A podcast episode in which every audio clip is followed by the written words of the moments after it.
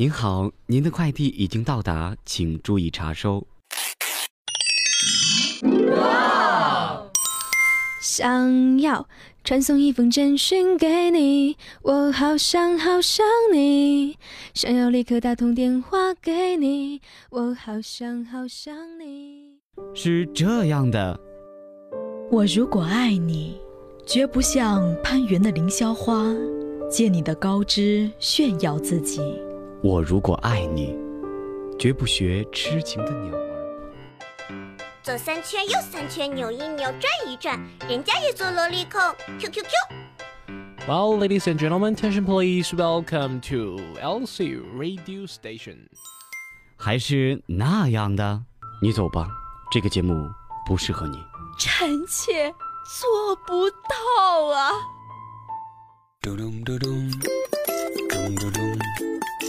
翻唱达人，朗诵大咖，声音怪物，游戏达人，什么？只有这些？当然不是，更多精彩尽在大学优等生。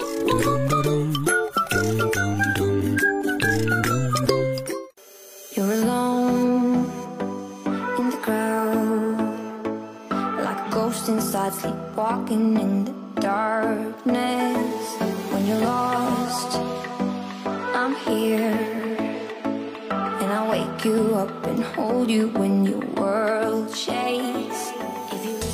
Hello，大家好，欢迎来到本周五的大学优等生，我是主持人苏欣。大家好，我是主持人子墨。嗯，那我们上期节目呢，也是说了一个充满着粉红泡泡气息的节日，就是五二零、五二一那两天时间。对那那两天也是天天看到有小情侣在手拉手的在学校里面秀恩爱啊，真不好意思。其实我就是秀恩爱的一波。哎呦，你闭嘴，你别说话，真的是。不过单身狗们也不要太过于伤心哈，嗯因为接下来我们马上又要过另外一个节日了。对，那这个节日呢，不论你是不是有男朋友或者是女朋友，只要你拥有一颗童心，那么你就都可以享受一下这个节日带给我们的快乐。对，那么我也是要准备开始过属于我的六一儿童节了。不过我觉得这个节日可能带给你的除了快乐之外，还有一点小小的苦恼。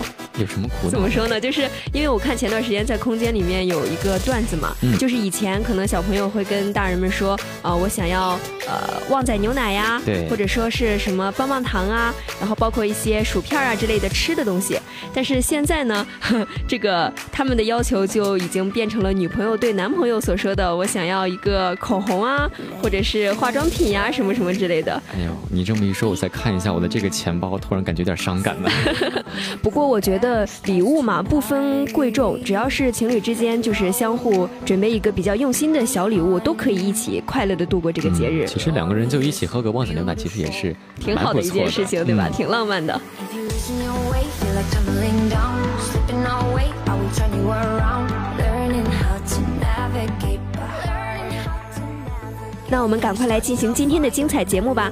首先呢，有一件哇，现在想想还是非常激动的事情，就是我们的 RNG 终于夺得了世界冠军。我记得那一天好像好多人都已经沸腾了，我们的朋友圈也是好多人发说说表达自己对 RNG 的一个激动以及非常喜悦的心情。那我们今天呢，也是阔别已久的悠游岁月强势归来。本期的悠游岁月将会为大家带来 MIS 季中总决赛 RNG 和 KZ 第四场比赛的深度复盘。让我们重温一下那场激烈的比赛吧。嘿，哥们儿，今晚开黑不？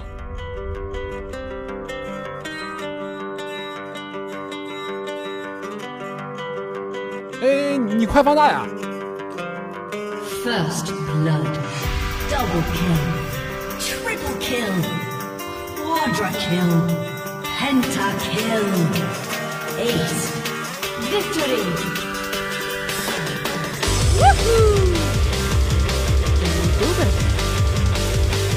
I apologize profusely for any inconvenience my murderous rampage may have caused.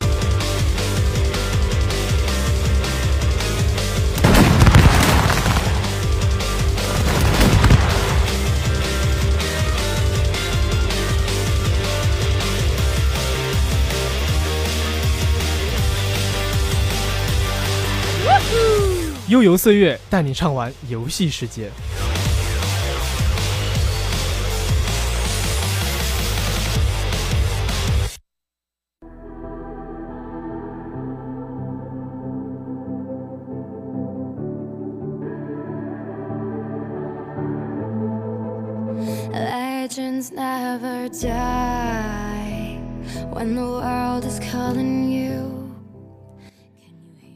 Hello，小耳朵们，大家好，欢迎收听我们强势归来的悠游岁月，我是主播大涛。大家好，我是主播秦风。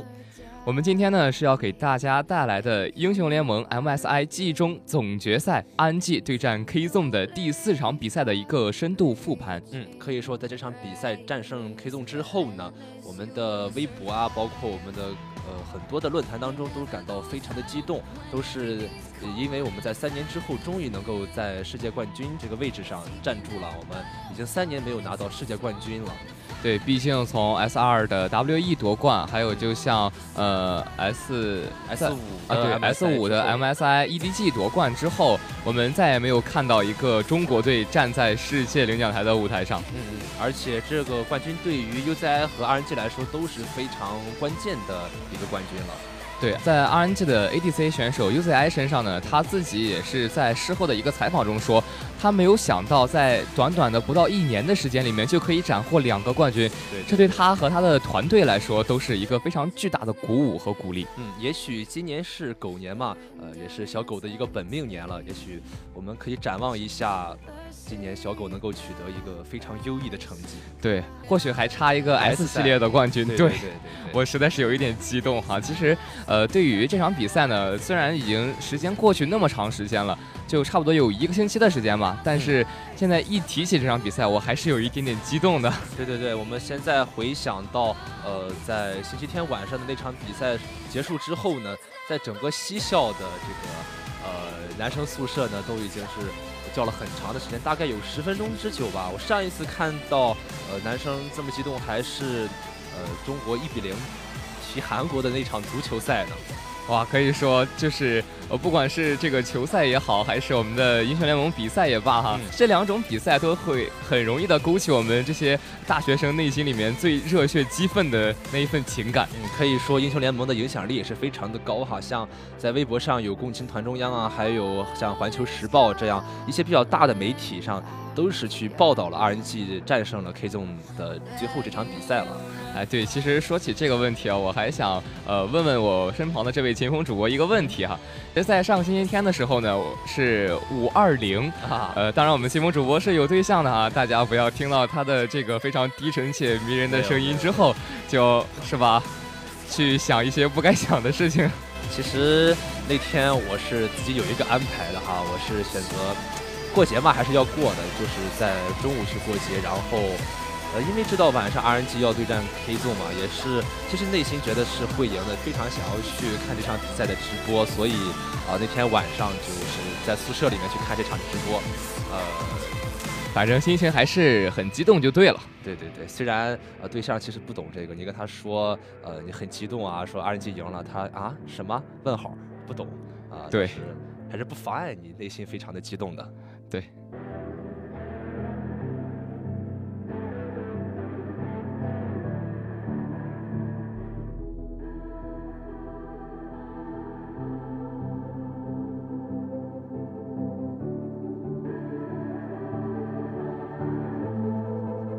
Legends never die when the world is calling you. 回到这场比赛呢，我们还是首先要看一下我们第四场比赛的一个 BP 哈，因为经过了前面三场的比赛之后呢，在决胜局呢，K 纵啊，还包括 RNG 都是选择将自己的大招所放出来哈，包括 RNG 这边选择了卡莎，还有 K 纵那边选择了一整套来克制卡莎的这个体系，呃，我们还是需要去从 BP 上就开始研究一下最后这场决胜局的。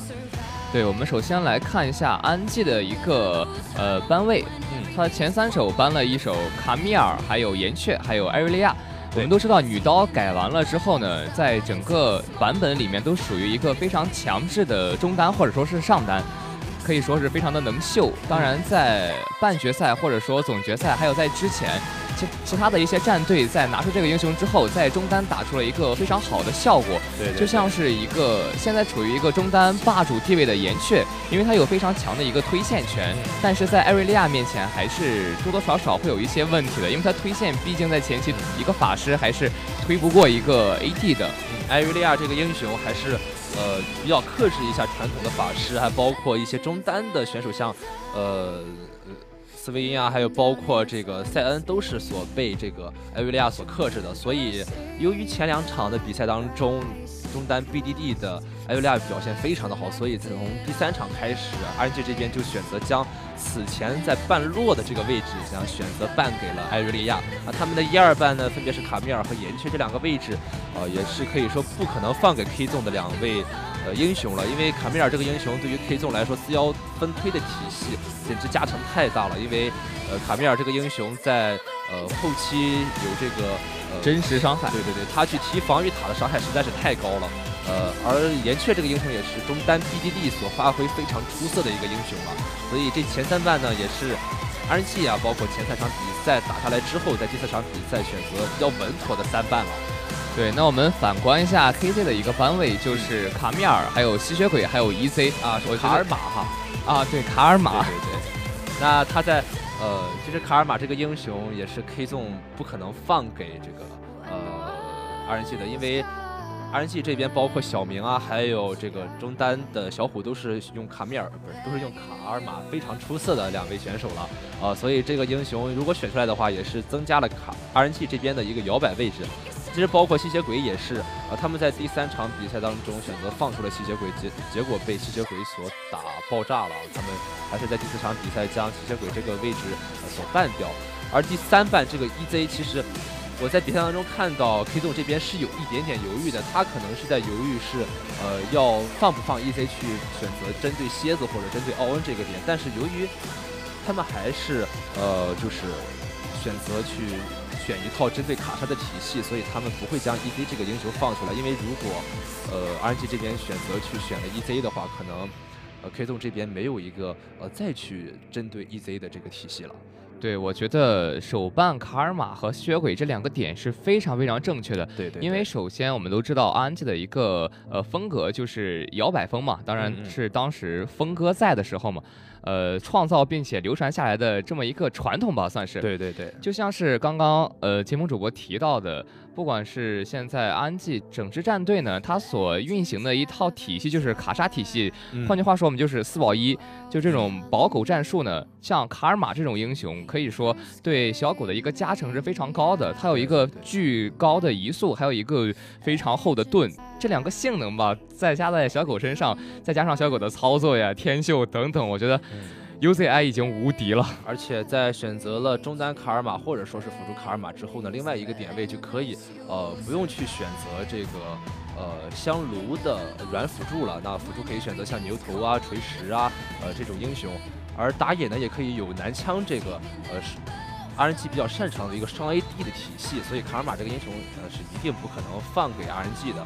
那吸血鬼这个英雄我们也看到了，他们此前由于半位不够，选择将呃半位给奥恩之后呢，中单小虎的吸血鬼发挥的确是太出色了，也是将整个呃 K 纵打懵了哈，也是让 K 纵的这个呃下路的维鲁斯打了仅仅只有五千的伤害，是比小明的风女还要低两百的伤害。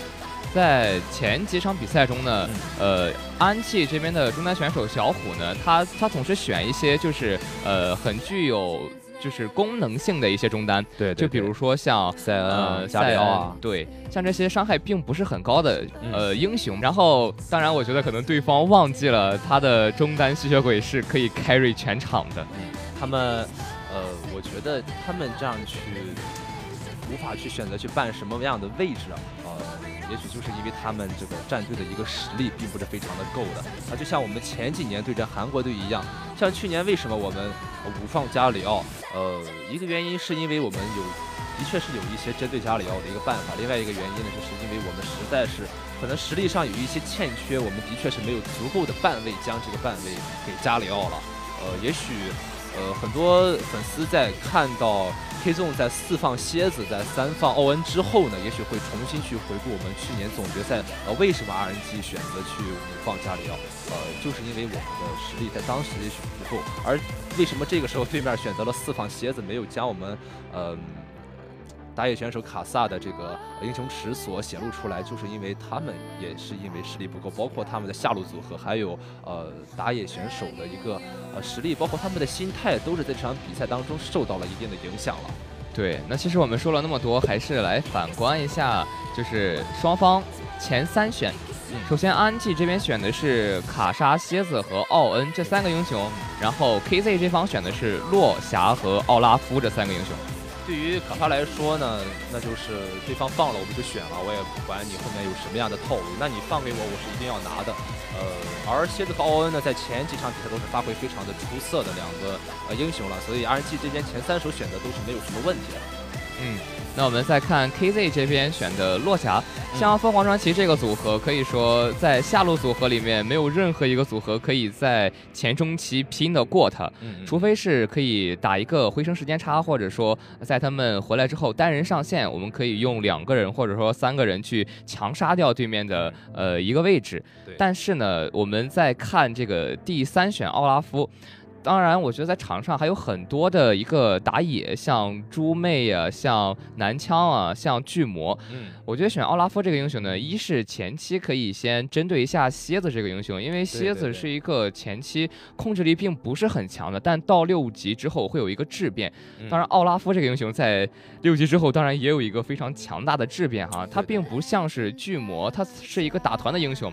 呃，像奥拉夫这个英雄，他本来就是一个对于线上威胁极其巨大的英雄。当然都知道，他血量越低，他的攻速越快。对。那对于线上，不管是上单还是中单，一旦被他打出闪现之后，他再来一波之后呢，就很难去跑了。而且这个英雄我们也是公认的，在野区当中是非常 counter 蝎子的这个呃英雄了。不过，呃，在后期呢，可能奥拉夫这个英雄也仅仅是和超级边所差不多哈。我们也是在比赛的最后看到这个英雄在面对对方五个人的时候，确。是有一些的无力啊，这是我们后话，我们待会儿再提。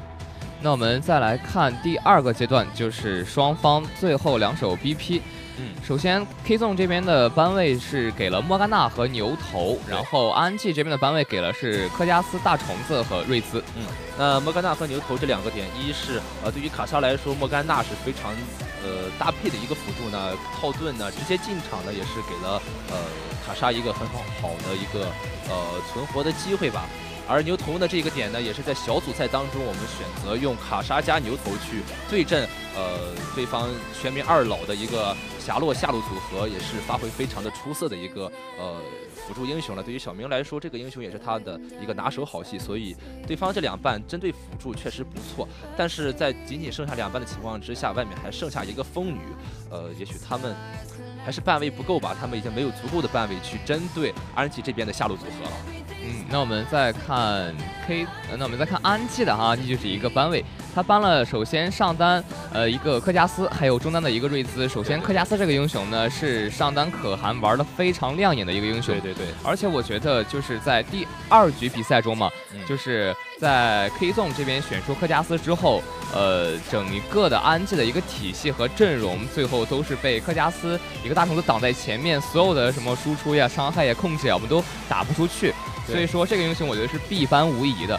然后还有一个瑞兹，就是后期一个法坦，这个法坦在后期不管是开车呀，还是呃刷边路的一个能力也是非常强的。虽然他比不上一个 ADC 卡莎，但是呃我觉得。毕竟一个法坦还是在团队里能创造的输出是非常高的，而且他不仅仅对于是后排啊，还有像我们的前排打出一些控制什么的，我们对于敌方后排的一个限制和能力也是会大大下降。是的，而 KZ 这边的四五手选择可以说是非常的亮眼啊，呃，他们是在四手选的俄罗伊，在五手选的这个呃维克兹，维克兹这两个英雄。整个阵容拿下来之后，明显的克制了 RNG 这边的，呃，在四手选了马尔扎和五手选了风雨之后的阵容了。呃，因为整个 RNG 的阵容是手非常短的一个阵容，而包包括他们，呃，面对四幺的时候的能力也并不是非常的强。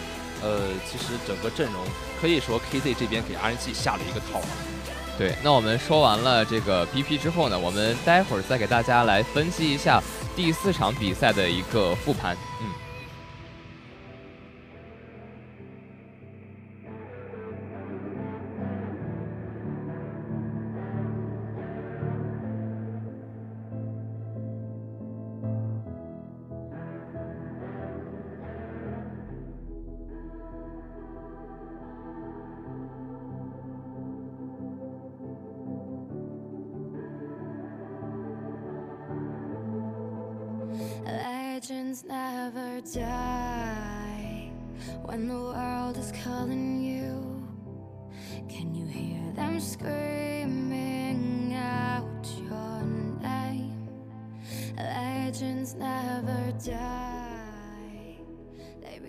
那我们首先来分析一下整场比赛。嗯，首先，在我觉得有一个点是非常重要的，就是下路选出一个凤凰传奇，竟然被压制了，你知道吗？呃，为什么被压制呢？也是跟他们在一级的一个对线有非常呃大的关系哈。我们都知道，霞洛这个组合在一级双学 W 之后是非常强的一个下路组合。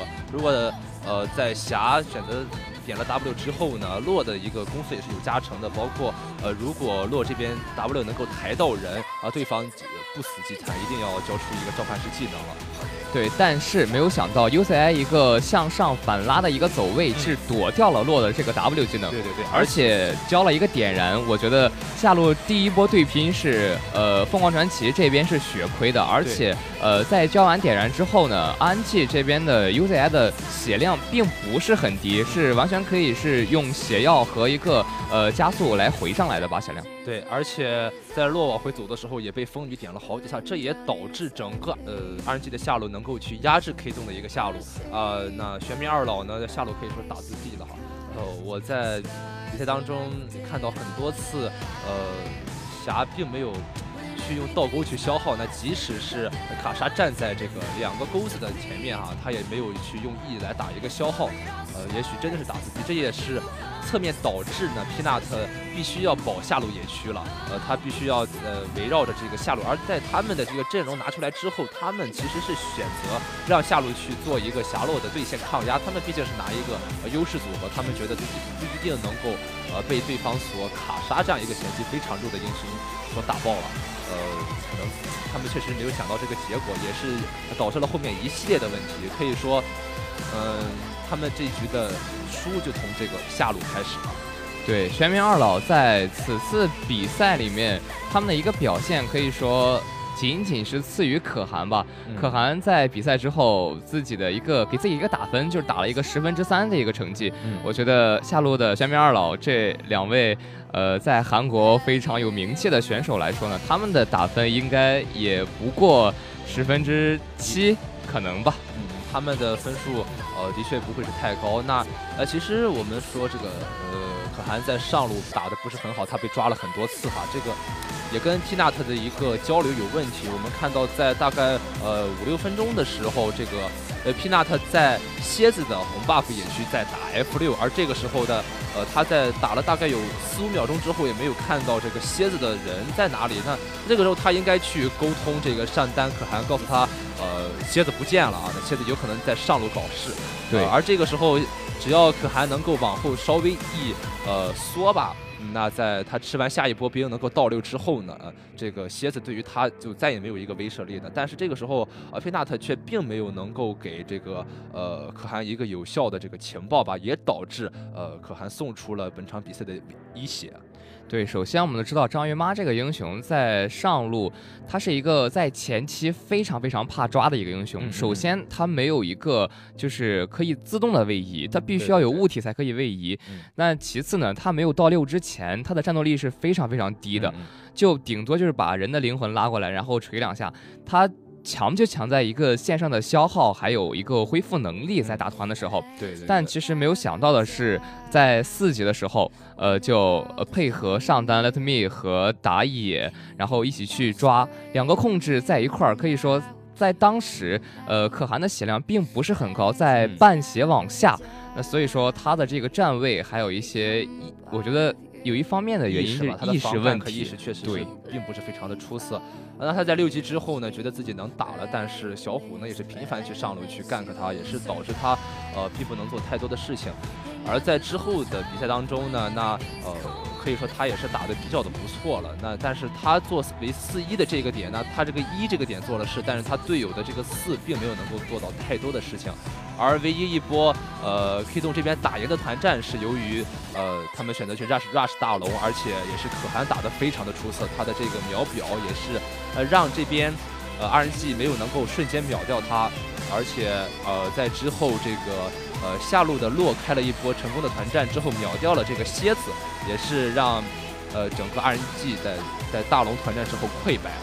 而且我觉得在那波团里面比较重要的一个点就是 BDD 拉了一个完美的大招，对对对，可以说就是分解嘛，真的是把所有的东西全部都分解了，除了河道没有分解之外。对对对对对，呃，那这个时候呢，呃，由于这边。拿到大龙 buff 之后下了两路高地哈，仅仅剩下上路一高地。其实这边我觉得他们的 K 纵这边的选择是有一定的问题的，他们选择五人去抱团，而不是再打继续打一个四幺分推。如果打一个四幺分推的话，很有可能这边疲于兵线，呃是没有能够能够去抵抗住这个 K 纵的进攻的。但是他们五人抱团之后呢，又先是被奥恩逼出了霞的大招，又是被呃这个中单小虎。的蚂蚱逼出了对方中单维克斯的一个大招，他们没有能够再有推进的能力，也是导致他们呃之后的比赛去输掉的一个因素吧。对，当然还有再往下，随着时间的再往后不断的延伸呢，在三十四分钟的时候，就是我们可以吹一波 UCI 天秀的那一波了。对对对，呃，在那一波团战呢，蝎子的首先进场是被秒了哈，呃，但是也是打出了对方的呃 Pre 的一个。呃，二技能其实，呃，我觉得霞的这个大招放的是有一点点的不冷静，因为他这个蝎子因为已经交过闪现之后呢，是不会有机会再去威胁到这个霞的呃情况了。但是呃，普瑞还是交出了一个大招，那也是呃，如果他没交这个大招的话，也许后面的团战他会有机会收割。而落在之后的表现也并不是非常的好，他是选择去 R W 抬起了有魔免盾的这个马尔扎哈。也是导致自己被瞬间融化了。对，其实，在那一波的时候，卡莎的蝎子它是一个绕后的姿态，他并没有说跟队友配合，但是他是在整个的大龙上半区，对，他在绕后想去拉呃敌方的 ADC 的时候，但被 ADC 呃大招躲了嘛，刚刚已经说到了，所以说他是属于被五个人。集中火力秒掉的，然后在反观 NG 这边，四个人全部都在大龙的河道上半区，呃，距离是很远的。对对。但是呢，在整场团战里面。小狗的操作可以说是非常的亮眼。他首先用二技能进场，先 W 接二技能进场，然后去秒掉一个人之后闪现再进大龙坑。虽然最后被呃触手妈的一个触手给扇死了，但是我觉得正是因为他这波操作吧，才可以打出在我们已经减员的情况下打出一个三换三的一个我们可以接受的局面。其实，在小狗的那个闪现，如果是往下闪的话，也许会是一个封神之战。但是我还是更加喜欢现实的剧本呢，呃，就是在小狗以一己之力将这个局面给所扳平之后的下一波团战，也是依靠着 RNG 整个全队的一个力量而将比赛选择了一波了。对，首先在那一波的时候，如果我没记错，应该是在三十六分五十秒的那一波团战里面，首先是 Let Me 拉了一个大招，呃，然后小虎的闪现接大招去定住对方的一个。呃，霞，对，当时因为是在上一波团战里面打的，呃，霞和 UZI 的一个水银基本是同时用的，对对对，所以说，呃，UZI 在知道自己没有水银的情况下，敌方 ADC 也一定不会有水银，是的。然后在这种情况下呢，敌方的霞走位还非常的靠前，我觉得这算是有点多大了。的装了，其实就是。呃，那在之后呢，也是一路高歌猛进，是直接推掉了对方的水晶。呃，但是这个时候我们看到了 Peanut 确实是没有什么用处哈，他是呃呃 Peanut 在最后的时刻是呃没有选择去开着大招去将对方的兵线所清掉哈，而是呃打了几个兵之后就走掉了。我们也是看到奥拉夫这个英雄在。比赛的后期确实和超级兵是没有什么区别的，也是这样呢，导致 RNG 能够一波掉 K 纵的基地，也是我们就这样恭喜了 RNG，我们是终于喊出了我们是冠军这几个字。对，本来我是脑子里想的并不是那一句话，就是我们是冠军，而是 RNG 非常就是怎么说，非常的厉害吧？对，我们在这里也只能吹一波了，嗯。呃，RNG 确实非常的厉害啊！我们 LPL 在今年的表现也是非常的出色。我们也是希望在七月份的这个洲际赛上呢，我们 LPL 的战队能够去继续拿下我们的这个冠军。也我们也是有想法去展望一下我们的 S 八总决赛了。虽然版本离现在还非常的远，呃，但是我们还是有像。呃，这个完全体的 IG 啊，还有包括我们现在可以说的升华体的这个 RNG，也包括厂长归来之后的 EDG，还有这个印普加盟的 WE，还有今年发挥非常出色的 RW，也包括一直呃都比较优异的这个 Snake，我们今年的战队确实是非常的多，我们还是呃有希望去展望一下这种 S 八的，也希望我们在 S 八上能够取得一个非常出色的成绩。对，其实有一些话说的非常对，英雄联盟它是我们的青春，像什么吃鸡类似这些游戏，它们只是一款游戏，但对于我们的青春来说，最最重要的还是英雄联盟这款游戏。我觉得，呃，就算是没有玩过英雄联盟的人，他最起码也是听过英雄联盟这四个名字。嗯嗯嗯。呃，说了这么多，我们本期的悠悠岁月就和大家说再见了，也是希望我们大家一起不要忘记自己的青春。接下来就是我们的声音速递板块了，是上周就已经为大家介绍的两位声音非常好听的小哥哥。首先呢是2017级机械与汽车工程学院的乔好同学，为我们大家带来精彩的翻唱《声律启蒙》。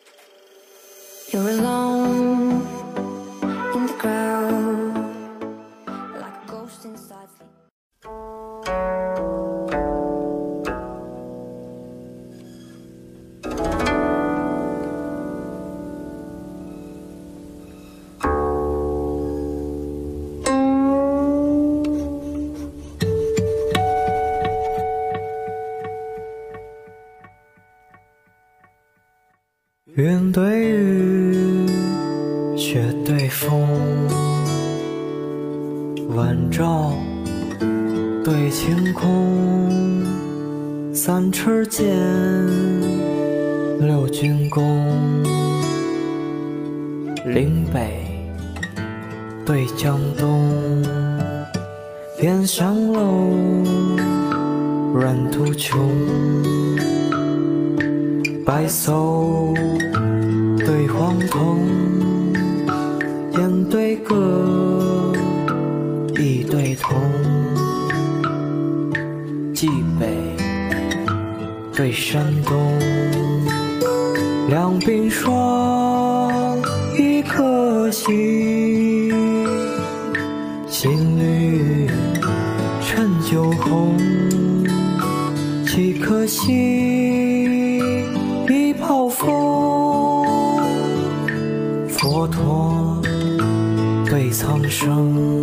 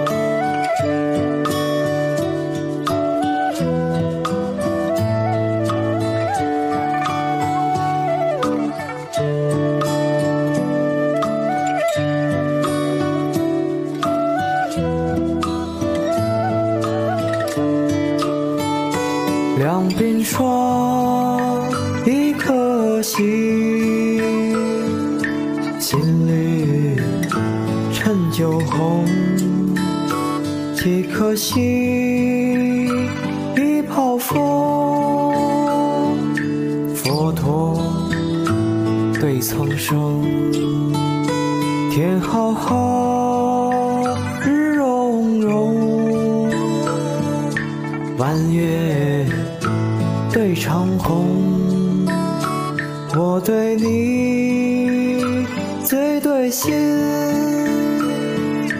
九夏对三冬我对你最对心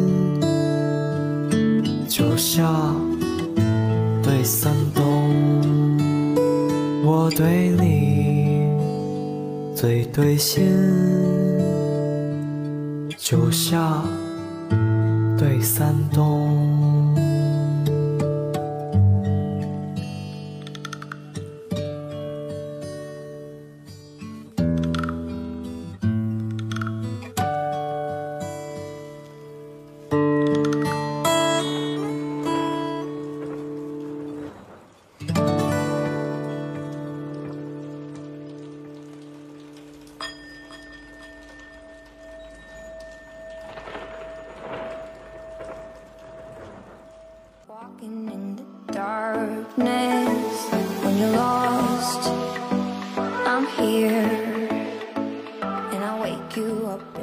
首歌呢，是来自文学院一六级的李云浩同学带来的《我们》。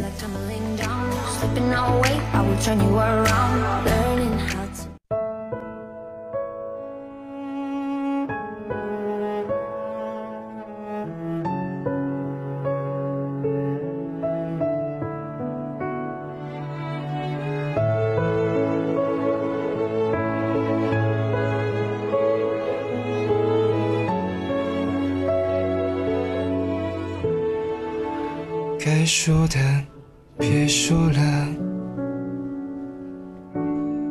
你懂得就够了。真的有某一种悲哀，连泪也不能流，只能目送。我最大的遗憾。是你的遗憾与我有关，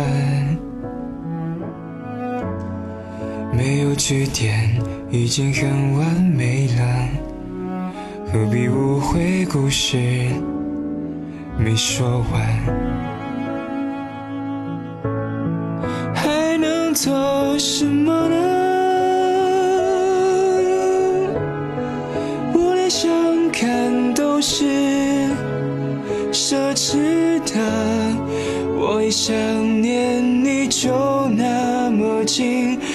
终究你都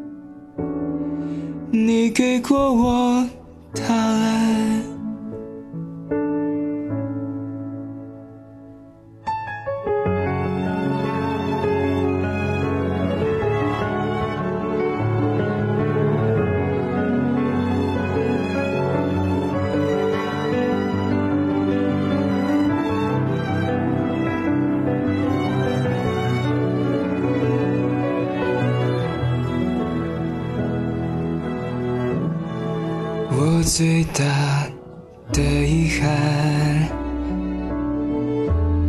是你的遗憾与我有关，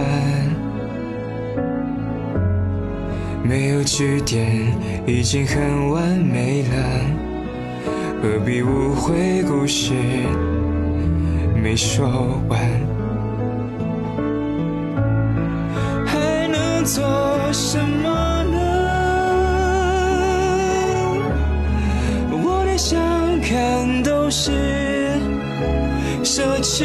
的，我一想念你就那么近，但终究你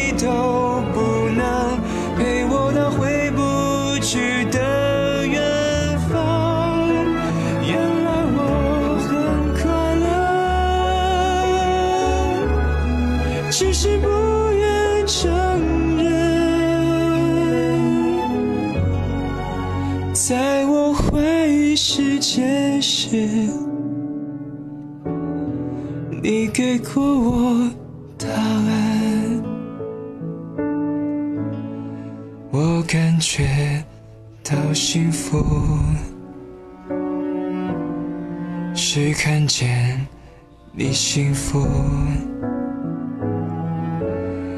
曾经亲手把时间变慢。可惜我们没有他，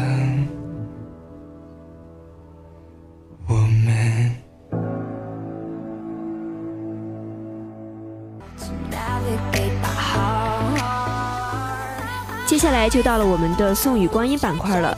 今天的第一首朗诵呢，是由景冉同学带来的《A Letter to Myself》。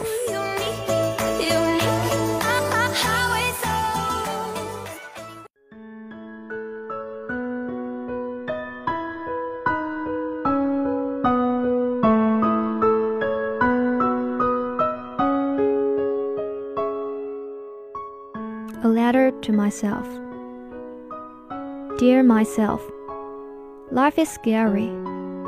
One day you wake up feeling like you can take over the world, and the next day you wake up feeling like all you want to do is to lay in bed and hide from everything. People walk into your life, grab your hand, and lead you the most beautiful path you've known. But sometimes the same people let go of your hand without warning, and you become standard at a place where you never thought you'd feel lost. Let's be honest. Sometimes everything is going so great and it seems like nothing could go wrong. But right when you begin to think that, something so horrible comes crashing down, and all of a sudden more problems come ricocheting around you, and you just feel so helpless because it's so bad. It's so hard to understand why such things happen in life. And I personally wish I had an answer to that why you always ask yourself. But all I can say that is no matter how hard life gets, you have to keep going. The life around you will never stop going on. I'll be honest and say that sometimes I feel a little bit worried, and all I can think is, will I be able to keep up? What if everything goes too fast? But I realized that being scared and living with that burden of running away from problems only slow me down even more. And I've come to the point where I believe that because life never stops, I shouldn't stop either. It's okay to take break and to give yourself time to heal, but you cannot give up and you cannot quit. Keep positive, feel your heart, with gratitude for what you already have, and always remind to humble and true to who you are. With love, your soul.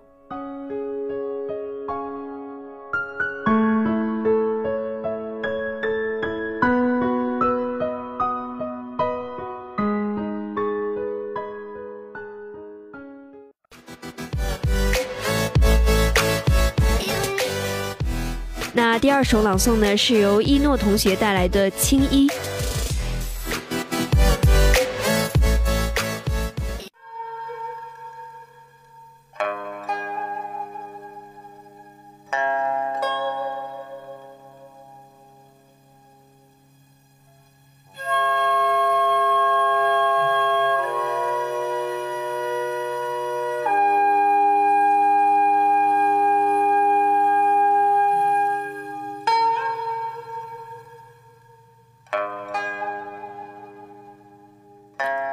自古到今，唱青衣的人成百上千，但真正领悟了青衣艺人的极少。小燕秋是个天生的青衣胚子。二十年前，京剧《奔月》的演出，让人们认识了一个真正的嫦娥。可造化弄人，此后，她沉寂了二十年，在远离舞台的戏校里教书。学生春来的出现，让小燕秋重新看到了当年的自己。二十年后，奔月复排，这对师生成了嫦娥的 A、B 角，把命都给了嫦娥的小燕秋，一口气演了四场。他不让给春来，谁劝都没用。可第五场，他来晚了。小燕秋冲进化妆间的时候，春来已经上好了妆。他们对视了一眼，谁都没有开口。小燕秋一把抓住化妆师，她想大声告诉化妆师，她想告诉每一个人，我才是嫦娥，只有我才是嫦娥。但是她没有说，她现在。只会抖动嘴唇，不会说话。上了妆的春来，真是比天仙还要美。她才是嫦娥。这个世上没有嫦娥，化妆师给谁上妆，谁就是嫦娥。大幕拉开，锣鼓响起来了。小燕秋目送着春来走向了上场门。小燕秋知道，她的嫦娥，在她四十岁的那个雪夜，真的死了。观众承认了春来，掌声和喝彩声就是最好的证明。小燕秋无声地坐在化妆台前，她望着自己，目光像秋夜的月光。汪汪的洒了一地，他一点都不知道自己做了些什么。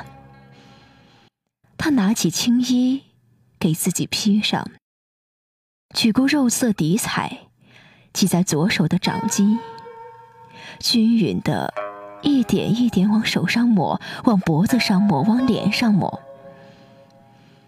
他请化妆师给他调眉、包头。上齐眉穗，戴头套，镇定自若的出席的安静。小燕秋并没有说什么，只是拉开了门，往门外走去。小燕秋穿着一身薄薄的戏装，走进了风雪。她来到了剧场的大门口，站在了路灯下面。他看了大雪中的马路一眼，自己给自己数起了白眼。他开始了唱，他唱的依旧是二黄慢板转原板转流水转高腔。雪花在飞舞，戏场门前人越来越多，车越来越挤，但没有一点声音。小燕秋旁若无人，边舞边唱。他要给天唱，给地唱，给他心中的观众唱。小燕秋的告别演出，轰轰烈烈的结束了。人的一生，其实就是不断的失去自己挚爱的过程，而且是永远的失去。这是每个人必经的巨大伤痛，而我们。从小燕秋的微笑中，看到了他的释怀，看到了他的执着和期盼。生活中充满了失望和希望，失望在先，希望在后。有希望，就不是悲。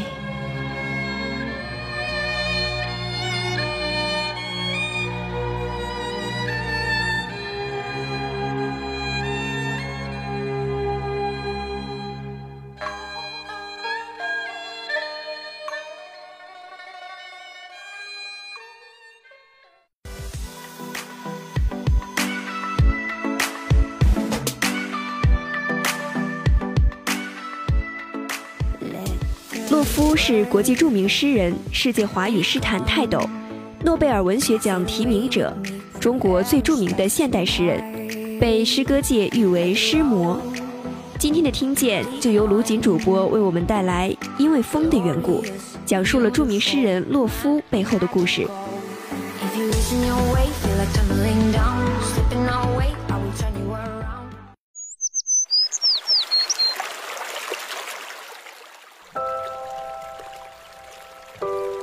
一段情感与心灵的交流，记录珍藏的记忆；一次声音与耳朵的相逢，唤醒沉睡的心灵。听见不一样的音乐，品味别样的人生。今晚，让我们一起走进声音世界。期待声音与耳朵再一次相逢。再一次相逢。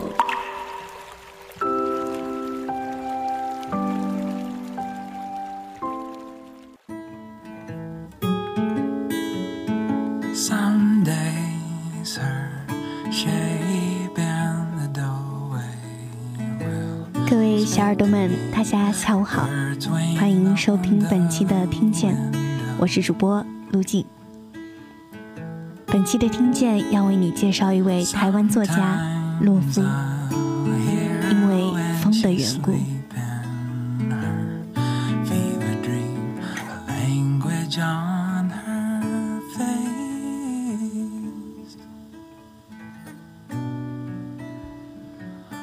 南方的天气好像永远听起来都是这么温暖，但地处南方的台湾文学界却好似进入了寒冬。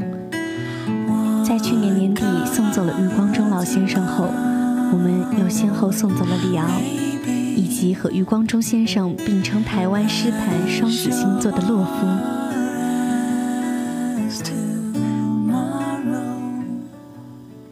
二零一八年三月十九日三点二十一分，洛夫在台北荣民总医院逝世，享年九十一岁。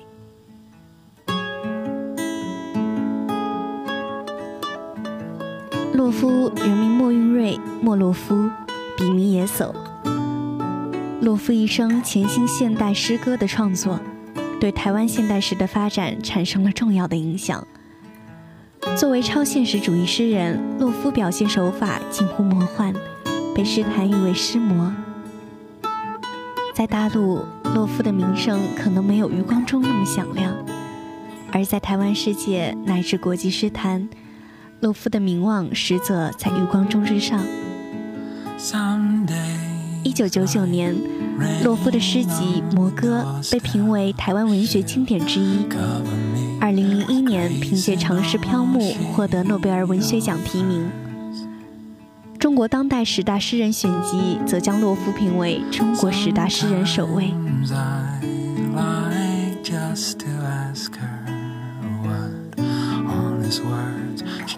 台湾出版的《中国当代十大诗人选集》如此评价洛夫：从明朗到艰涩，又从艰涩返回明朗。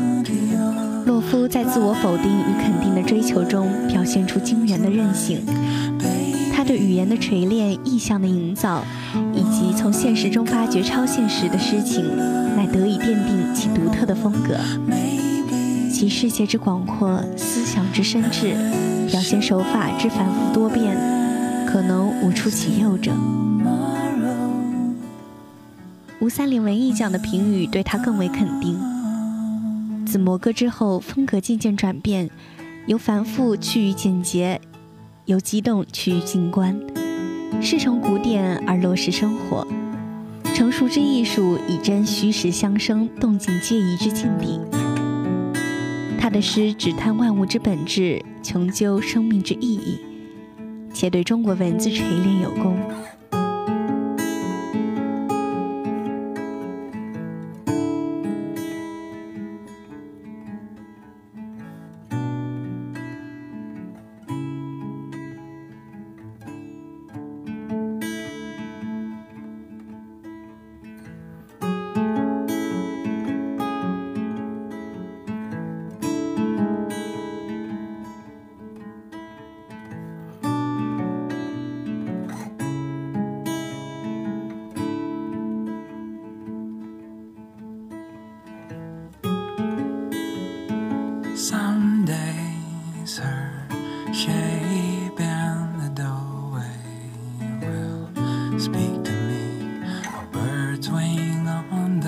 诗坛，洛夫和余光中这两个名字总被联系在一起，大家称他俩为文坛双星。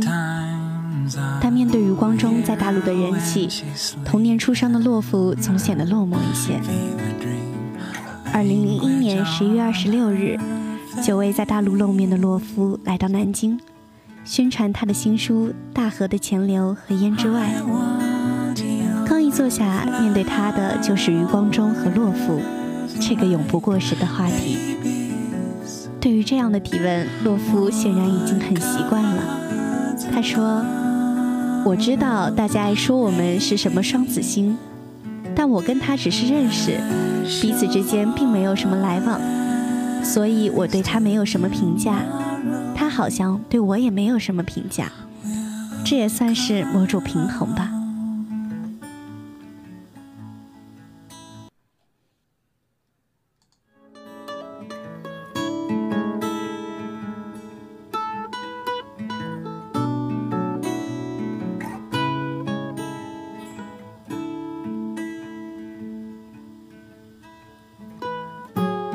四九年，台湾陆军训练司令部在湖南招考学生。二十一岁的洛夫怀着闯天下的抱负报名参加了考试，并且很顺利地通过了考核，随即被要求随军远赴台湾。因为太匆忙，甚至都来不及知会妈妈一声，年轻的洛夫独自一人踏上了去台湾的旅途。我是一只只想飞的烟囱。洛夫曾在诗作中写下这样一句话。孕育他飞翔梦想的，则是冰心的散文《寄小读者》。这本书对洛夫日后的决定起着至关重要的作用。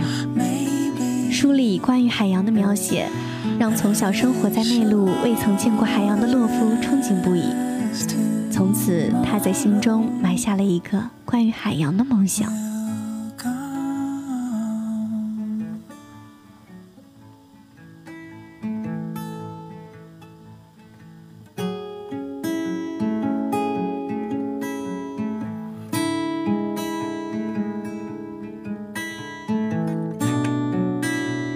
在台湾的生活却远不及他想象的那般浪漫有趣。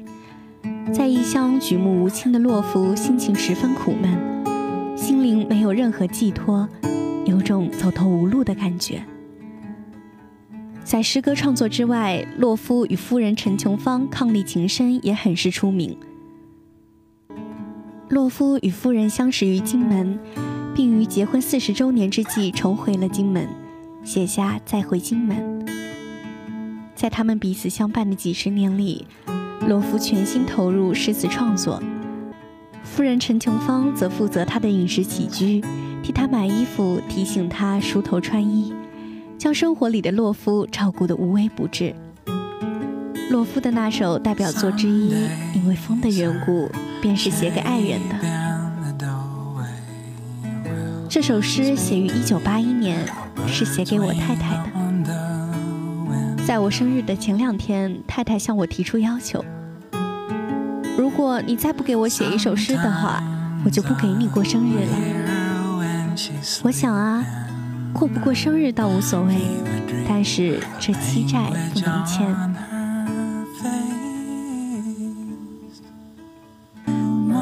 洛夫曾经说过，自己的人生经过了两次流放。一次流放到台湾，一次流放到温哥华。于是和余光中一样，洛夫也有着一首脍炙人口的乡愁诗《边界望乡》。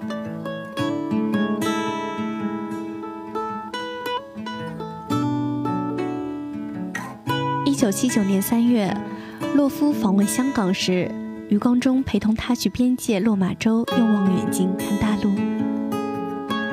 洛夫离乡三十年。近在咫尺，却过不去；有家不能归，近乡情怯。于是写下了这首《边界望乡》，传神地表达了游子怀乡咫尺天涯的伤痛、落寞和无奈。所幸晚年的洛夫终于有机会多次返回故乡。洛夫曾表示自己此生无悔，因为他认认真真地写了几十年诗。创作成就也得到了公认，更得到了祖国大陆读者的喜爱和认可。就像他在诗歌投影里所写：“没有人真正死过，正如微尘未曾消失。”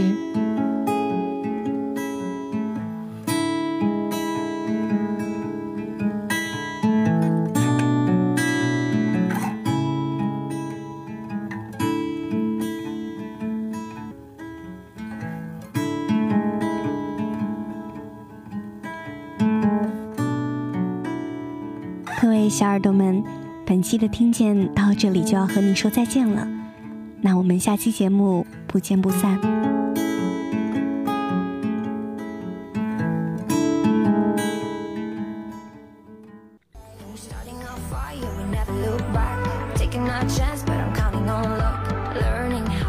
好了，本期的大学优等生到这里就要和大家说再见了。主持人素心、子墨，代表新媒体运营中心。任志璇、张宁新、刘俊飞，感谢大家的收听，我们下期节目不见不散。